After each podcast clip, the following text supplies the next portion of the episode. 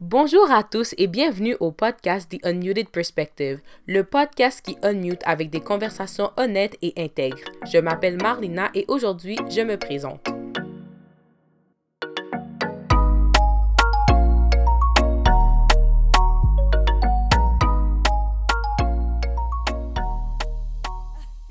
De commencer ma présentation, j'aimerais prendre le temps de remercier toutes les personnes qui ont pris le temps de supporter mon projet, qui ont comment, qui ont like, qui ont share, puis qui ont vraiment été là pour moi. Il y a deux semaines de ça, j'ai mis un 38 secondes euh, sur les plateformes de podcast, puis j'ai eu beaucoup de positifs par rapport à ça. Donc, je suis vraiment reconnaissante. Donc, euh, embarquez à bord dans le monde du podcast avec moi pour Unmute, avec des conversations honnêtes et intègres, comme que je le dis si bien.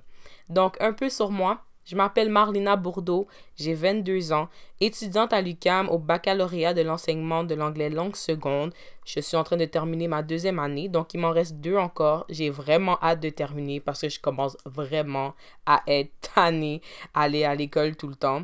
Euh, donc, euh, pourquoi euh, l'enseignement? Très simple il manque de représentation dans nos écoles, il manque de représentation en général dans beaucoup de domaines, mais vraiment dans les écoles. Je pense que c'est quelque chose qui est très important parce que la majorité du temps, les enfants vont passer une grande partie de leur vie dans les établissements scolaires au Québec. Donc pour moi, c'est important. Pour avoir grandi dans un quartier où ce que j'étais en minorité, pour être allé dans une école où ce que j'étais en minorité. Quand je vous dis minorité, j'étais probablement la seule personne noire. Il y en avait peut-être une autre avant moi, mais c'est pas c'était pas représentatif. Les seules personnes noires qu'il y avait dans cette école-là, c'était vraiment les éducatrices au service de garde. Donc j'ai jamais connu de prof noir. Je pense que la première enseignante noire que j'ai eu, c'est à l'université. Donc, j'ai jamais connu ça de toute ma vie. Et donc, euh, quand je suis, euh, j'ai fait mes stages, euh, je vois, surtout en fait, je fais des stages à Montréal en plus. Donc, Montréal, c'est une ville multiculturelle. Donc, ça veut dire que il manque de représentation clairement. Si tout le staff euh, c'est toutes des Québécois, euh, des, des, personnes blanches, puis il n'y a pas de représentation, mais vos élèves, la majorité, sont toutes issus de la diversité.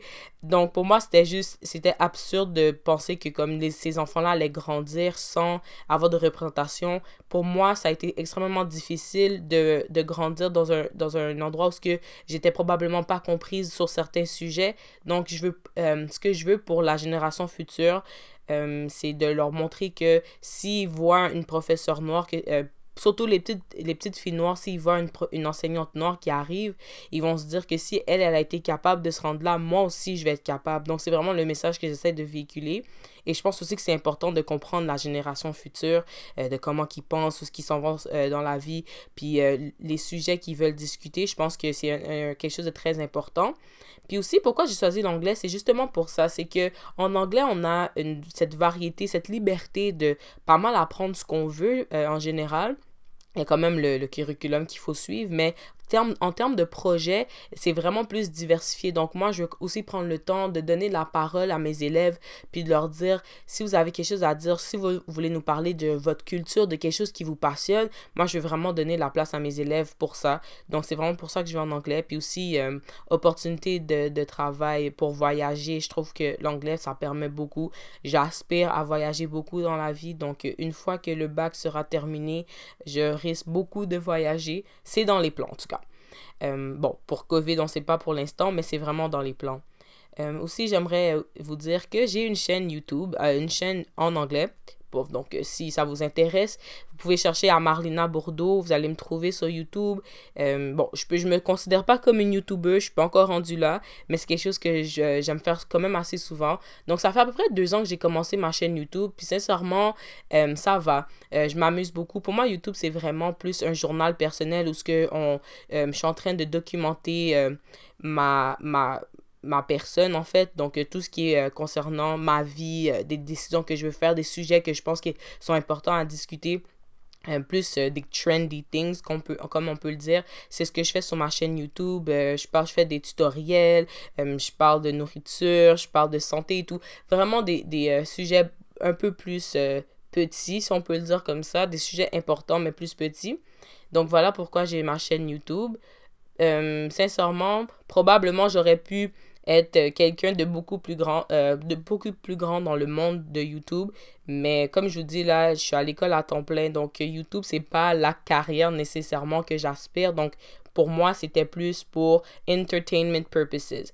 Mais là, cet été, j'ai eu euh, quelque chose de quand même assez intéressant qui m'est arrivé, été 2020, où est-ce que, euh, bon, suite au meurtre de, de George Floyd, il y a eu un gros soulèvement dans la, communauté noire. Bon, c'est pas comme si c'était la première fois que la communauté noire se soulevait pour des injustices, parce que ça fait longtemps qu'on discute de ça, de la brutalité policière, profilage racial. C'est quelque chose qu'on en parle tout le temps. Donc, mais là, cet été, ça a été différent. Et donc, on était rendu à un point où ce que n'importe quoi qui dérangeait, les gens allaient, allaient unmute, en fond. Donc, voilà aussi euh, l'inspiration pour mon nom. Pour moi, c'est juste comme on doit unmute certaines certains sujets, les conversations honnêtes, c'est ça qu'il nous faut, c'est ça que la société a besoin. Donc, moi, je voulais faire partie de ces personnes qui créent cet espace-là. Donc, voilà. Et voilà, c'est fait. Donc, cet été, je suivais un cours, euh, euh, un cours de français pour un, un examen que je dois faire qui s'appelle le TECFE. Donc, si vous n'êtes pas en enseignement, je vous dis tout de suite, le TECFE, c'est la bébite noire pour les gens en enseignement. C'est quelque chose qu'on nous oblige à réussir. Euh, que, en fait, c'est tout à fait légitime de nous demander de faire ce genre d'examen parce que, puisque surtout, malgré qu'on est en anglais, pour ma part, en fait, le fait que je suis en anglais, je suis donc quand même dans un milieu francophone. Donc, ça fait en sorte que si je dois communiquer avec les parents ou le reste du personnel, je dois quand même savoir me débrouiller ou quand c'est le temps d'écrire des courriels à des parents ou peu importe les les, communications écrites, il faut savoir bien s'exprimer. Puis je pense que c'est super important. Donc euh, voilà, c'est euh, pour euh, c'est ça le TechFi. Donc je faisais ce cours-là. Et je suis arrivée dans, dans une situation où on parlait de verbes transitifs et intransitifs. Et je, cherchais le mot travailler. Et je suis arrivée dans un dictionnaire, euh, le, dictionnaire Usito de l'Université de Sherbrooke, que personnellement, je dis tout de suite, je trouve que c'est un dictionnaire qui est très bien pour les francophones québécois. Donc, si vous cherchez exemple, euh, expression et tout, moi, je vous conseille quand même d'utiliser ce dictionnaire. C'est un dictionnaire électronique. Donc, c'est vraiment bien pour ça. Mais dans le fond, dans cette, euh, dans, sous l'onglet travailler, il y avait certains aspects sur la section des expressions. Et l'expression que j'ai lue, c'était travailler comme un nègre. elle n'était pas vraiment donc, ça a vraiment été un problème pour moi. Donc, j'en ai parlé, j'ai emmené ça à mon Facebook, j'en ai discuté avec les gens. Euh, et finalement, ce que ça a fait à la fin de toute cette histoire-là, j'ai fait une, j'ai fait une vidéo d'environ 18 minutes. Elle est sur ma, sur ma page euh, Facebook si vous voulez l'écouter aussi. Si euh, vous m'avez suivi si, en fait, si vous me suivez sur la page officielle du podcast at The Unmuted Perspective, dans la section des liens, vous allez voir justement la vidéo qui est là. Donc, ça vous intéresse, Allez-y. Mais dans le fond, j'explique tout le processus. Je décortique vraiment euh, le, concept et la philosophie du dictionnaire. Et ensuite de ça, comment que ça ne transpose pas dans, cette, euh, dans cet exemple particulier. Donc, euh, ça a fait beaucoup de bruit. Les gens ont voulu écouter. J'ai des gens qui ont des gens qui ont écrit à Usito pour leur demander de changer ou de revoir le, cet onglet-là par rapport à cette expression-là que je trouve que sincèrement avait pas sa place. Et donc, ce que ça fait comme je vous dis, ça fait beaucoup de bruit. Quand je vous dis du bruit, c'est comme moi, normalement, je me disais, bon, ça va peut-être toucher une cinquantaine de personnes. Je pense que 50, c'est raisonnable. Puis on s'est rendu à 16 000, euh, vues. Donc, euh, j'étais comme, oh my god, comme les gens veulent savoir. Puis c'était vraiment bien, c'est une belle expérience parce que j'ai des personnes qui m'ont écrit, euh, qui m'ont dit, ah, on aimerait on aimerait comme euh, te remercier pour ta vidéo. Euh, tu nous as fait prendre conscience sur certains aspects de la façon que nous, on se comportait. Euh, travailler comme un nègre a été un a été une expression que il y a des gens qui me disaient j'ai entendu toute ma vie que j'ai mes parents utilisaient puis il y a des gens qui se sont dit ben merci de nous avoir éduqués. Ça nous permet justement de faire une réflexion sur notre façon d'agir que probablement pour eux ils pensaient inoffensive mais ça peut ça heurte les gens. Donc euh, je, je vais vous épargner le débat du N-word. On, on pourra en revenir sur ça. Je trouve que c'est un, un, sujet quand même assez délicat.